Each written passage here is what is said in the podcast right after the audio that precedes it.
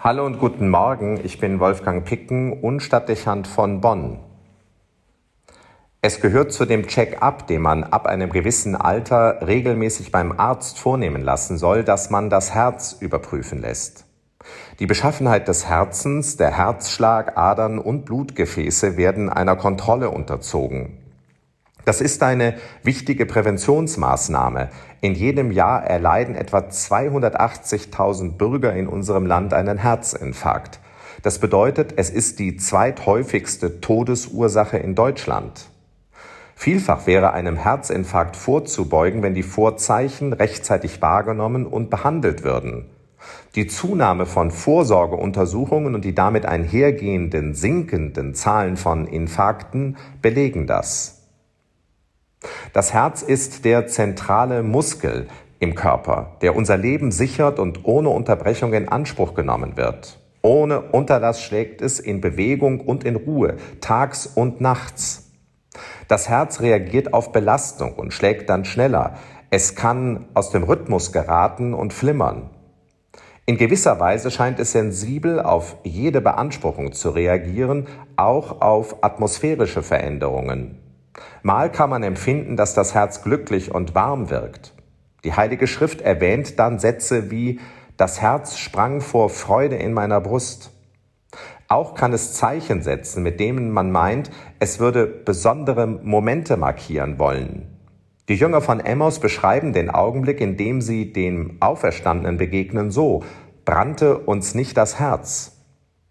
Wir haben das ähnlich in unseren Sprachgebrauch übernommen und reden davon, dass uns Dinge zu Herzen gehen.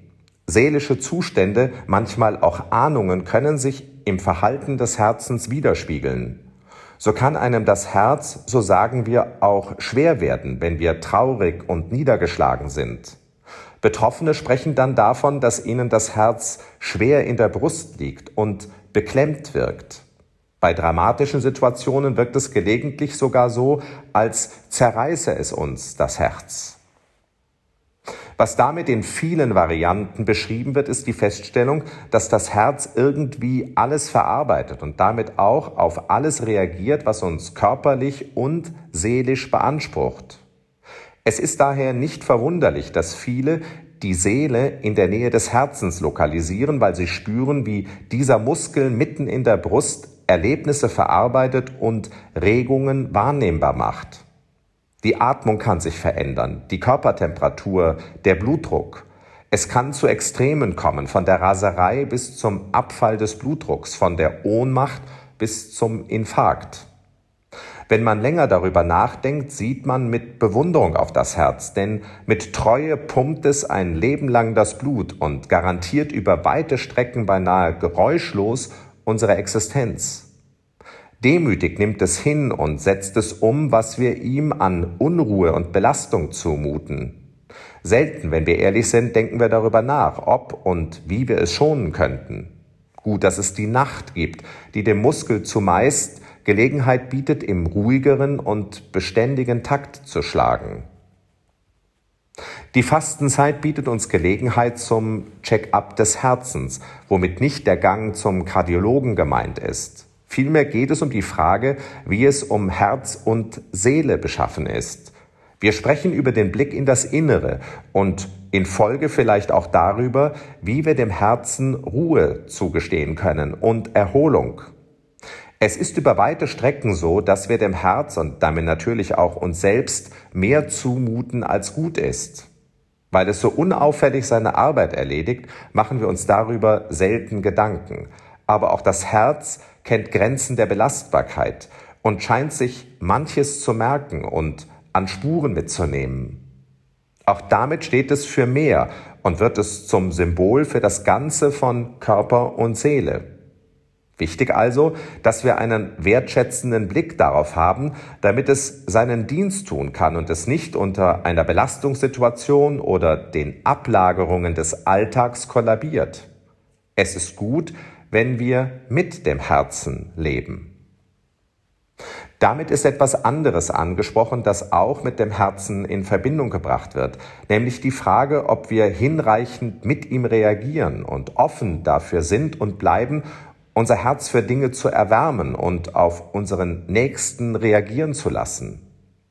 Es gibt das Phänomen, dass der Mensch sein Herz verhärtet und kalt werden lässt. Das mag aus Selbstschutz geschehen oder aus Egoismus und führt dann dazu, dass zwischenmenschliche Verhältnisse, aber auch unsere Verbindung zu Gott deutlich leiden. Wir unterdrücken das Gefühl von Liebe und Mitempfinden, kein seltenes Phänomen, auch in moderner Zeit. Die Heilige Schrift bringt das in ein erschreckendes Bild, wenn es von einem Herz aus Stein spricht. Die Folgen für das Leben und die Welt sind erschreckend. Also hören wir im heutigen Psalm 95 die Aufforderung, hört auf die Stimme des Herrn, verhärtet nicht euer Herz. In der Osternacht wird uns in der Lesung deutlich, wie wichtig es ist, dass wir mit dem Herzen leben und es für die Liebe öffnen. Da heißt es, und Gott nahm ihnen das Herz aus Stein und schenkte ihnen ein Herz aus Fleisch. Damit wird die Fastenzeit zur Gelegenheit, sein Herz neu mit der Liebe Gottes in Berührung zu bringen und es für die Liebe schlagen zu lassen, damit es nicht kalt und in Folge unser Leben herzlos wird. Und schließlich wird die Befassung mit dem Herzen vielleicht auch zu der Sehnsucht führen, dass es doch einmal den Moment gibt, in dem es gänzlich Ruhe finden kann und wir mit ihm Geborgenheit finden. Das Verlangen nach Ostern, von dem der heilige Augustinus spricht, wenn er sagt, Unruhig ist, o oh Gott, mein Herz in mir, bis es ruht in dir. Wolfgang Picken für den Podcast Spitzen aus Kirche und Politik.